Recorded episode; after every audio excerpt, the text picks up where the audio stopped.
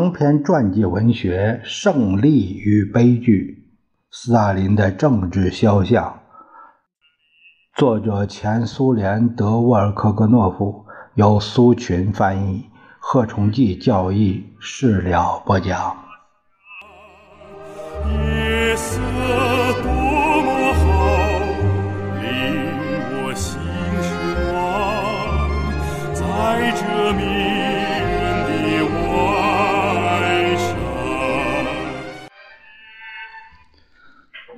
大林穿上领袖的外衣，尽管不是紫红色的，而是朴素的红军军大衣。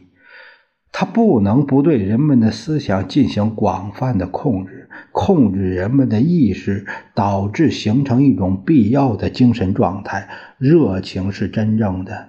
苦行禁欲经常是忘我的，人们真诚要求处死和严惩叛徒，甚至像阿列克谢·斯达汉诺夫这样被千百万人传颂的劳动英雄、先锋人物也写道：当莫斯科开始审判基诺维耶夫、加米涅夫，而后审判皮达可夫以及匪帮时，我们就要求立即枪决他们。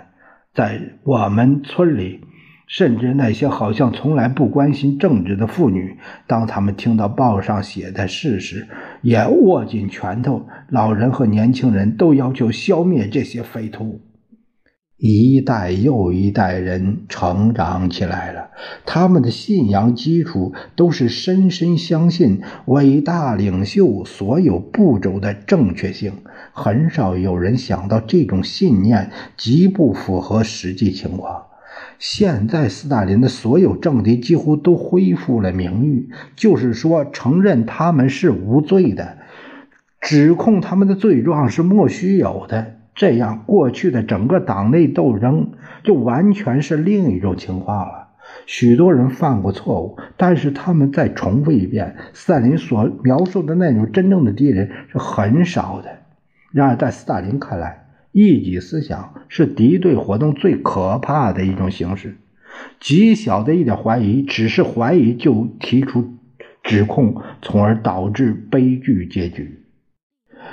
例如，一九三八年八月四日，弗洛西洛夫把米。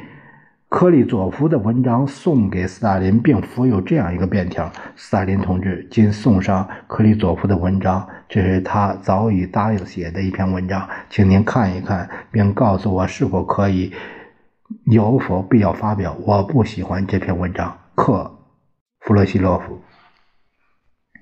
斯大林没有在便条上做什么指示，但是据我查明，斯大林曾命令。认真审查克里佐夫，对克里佐夫的监视在这以前就开始了，这就足以使怀疑，最后导致作家的悲惨结局。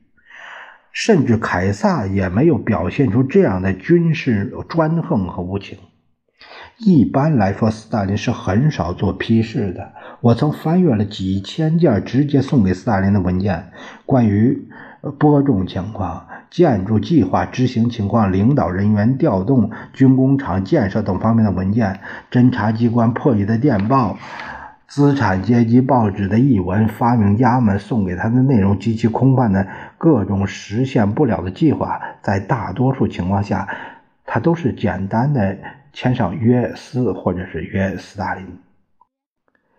波斯克列贝舍夫在呈送报告时都要附上一张小纸头，写上处理问题的建议和该项问题交办人员的姓名。斯大林一般都同意这些建议，在这些纸头上签上自己的名字。这张纸头对许多人来说意味着他们今后的命运。斯大林把这些纸头交给自己的助手时，还单独把一叠未能批示的文件交给助手，简单的说一声同意。一次，梅利斯去见斯大林，在谈话结束时，把几页打好的材料递给他。这是什么？一位历史学家向我谈了，呃，德拉戈米洛夫将军怎样评价自己的下属，很有意思。约瑟夫，呃，维萨里昂诺维奇，为了放松一下，您看一看。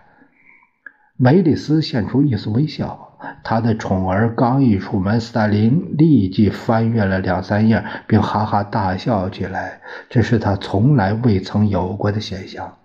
斯大林一个人在办公室里。波斯克列贝舍夫拿着文件夹子进来找斯大林，见此情景十分诧异，他一点不明白这是怎么回事。直到老板把几页纸塞给他，他才恍然大悟。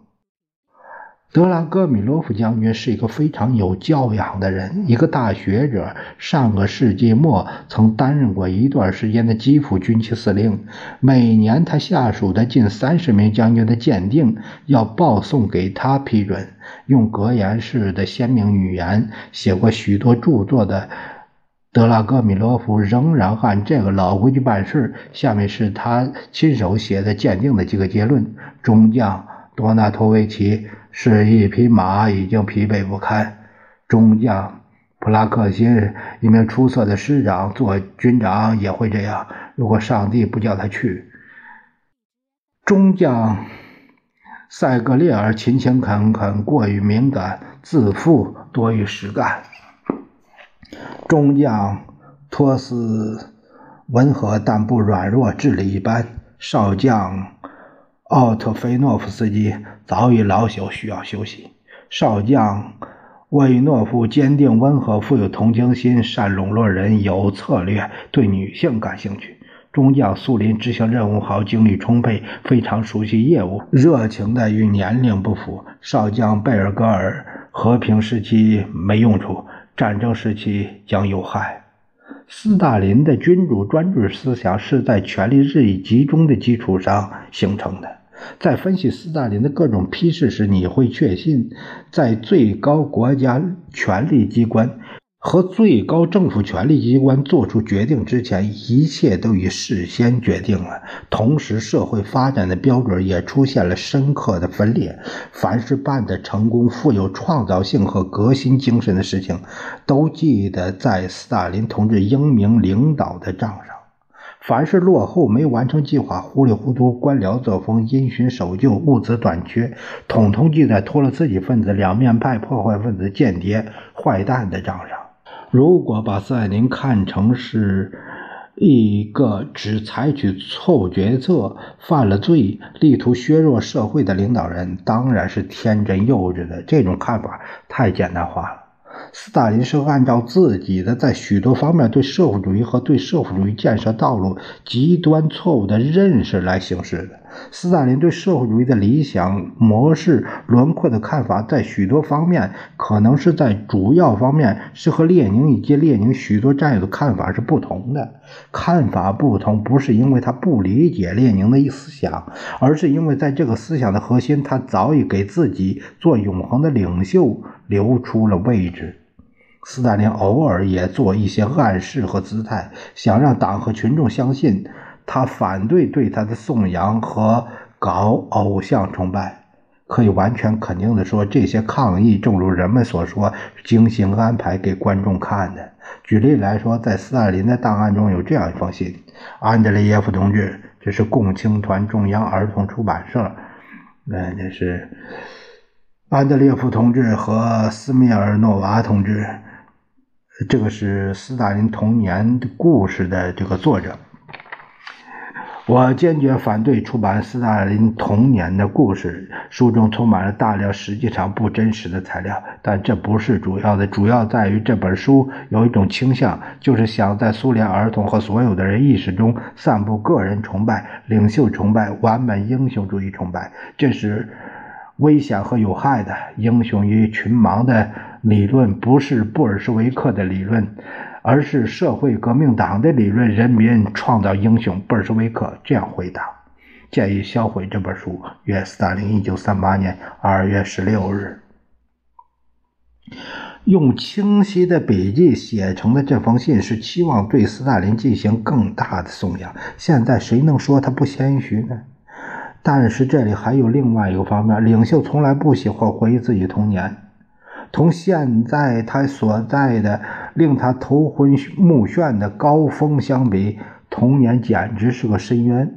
而且，为什么要让人知道他曾经也和大家是一样的呢？在一九三七年二至三月的中中央全会上，梅里斯讲了这样一件事：早在一九三零年，斯大林给我写过一封信，寄到《真理报》的编辑部，请允许我未经他的允许宣读一下这封信。梅里斯同志，请发表抚去的这封很有教育意义的一个集体农庄的历史。我把信中关于斯大林是党的领袖、党的领导人之类的词都删去了。我想这类颂扬之词，除了害处之外，别无任何好处，也不可能有好处。此信应删去这些修饰语，再发表。致共产主义敬礼，约斯大林。领袖的这类意义，只不过是为了进一步鼓吹关于斯大林同志极端谦虚、不慕虚荣之类沸沸扬扬的传说。斯大林知道梅利斯能恰当的理解他的信，并相应的加以利用，配合的相当默契。此外，到悲剧的1937年。萨林在自己的岗位上已经整整十五年了，这一情况也助长了崇拜领袖的思想。列宁没来得及详细制定领导人定期轮换的机制。虽然，正如我们前面所说过的，在列宁的晚期著作中包含了经常更新中央国家领权力机关和党的领导人的深刻思想。斯大林根本没发现这些深刻的思想。他在三十年代中期已经确立起个人专权制。他当然不想建立和实行一个领导人向另一个领导人移交权力的民主机制。不言而喻，任何人甚至都已经不可能提出总书记职务的任期问题了。现在许多人都在争论和写文章谈一个问题：如果党的第十三次代表大会实现了列宁的意愿，我们祖国的历史可能会怎样发展？就此，我想指出一点：历史不是事先设计划好的。我们能够做出两千年的科学预测，也可能做出更长期的预测，但是谁也不可能完全准确地讲出这些预测将怎样实现。已经实现的事情，人们经常都觉得是不可避免的，因此也就觉得是合乎规律的。事实上，这是许多可能性当中已经实现的一种可能性。斯大林掌权，这是历史的现实，但它不是必然的。人们总觉得为什么要去猜测那些没出现和没发生的事情呢？但是不知为什么，人们总要回到过去去寻找科柳切夫斯基一次说过的被绊住的地方。我们想理解在历史上通常都付出了高昂代价的过去的错误、失误、失策的根源。因此，今天可以肯定，假如对斯大林的总书记任期有个具体规定，崇拜的反常现象就几乎可能不会发生。当然，党和国家第一号人物最高职位上的任期不是保证人民权利的唯一条件。在我收到众多读者来信中，也有这样说的：倘若没有斯大林，谁知道我们是不是能活过来？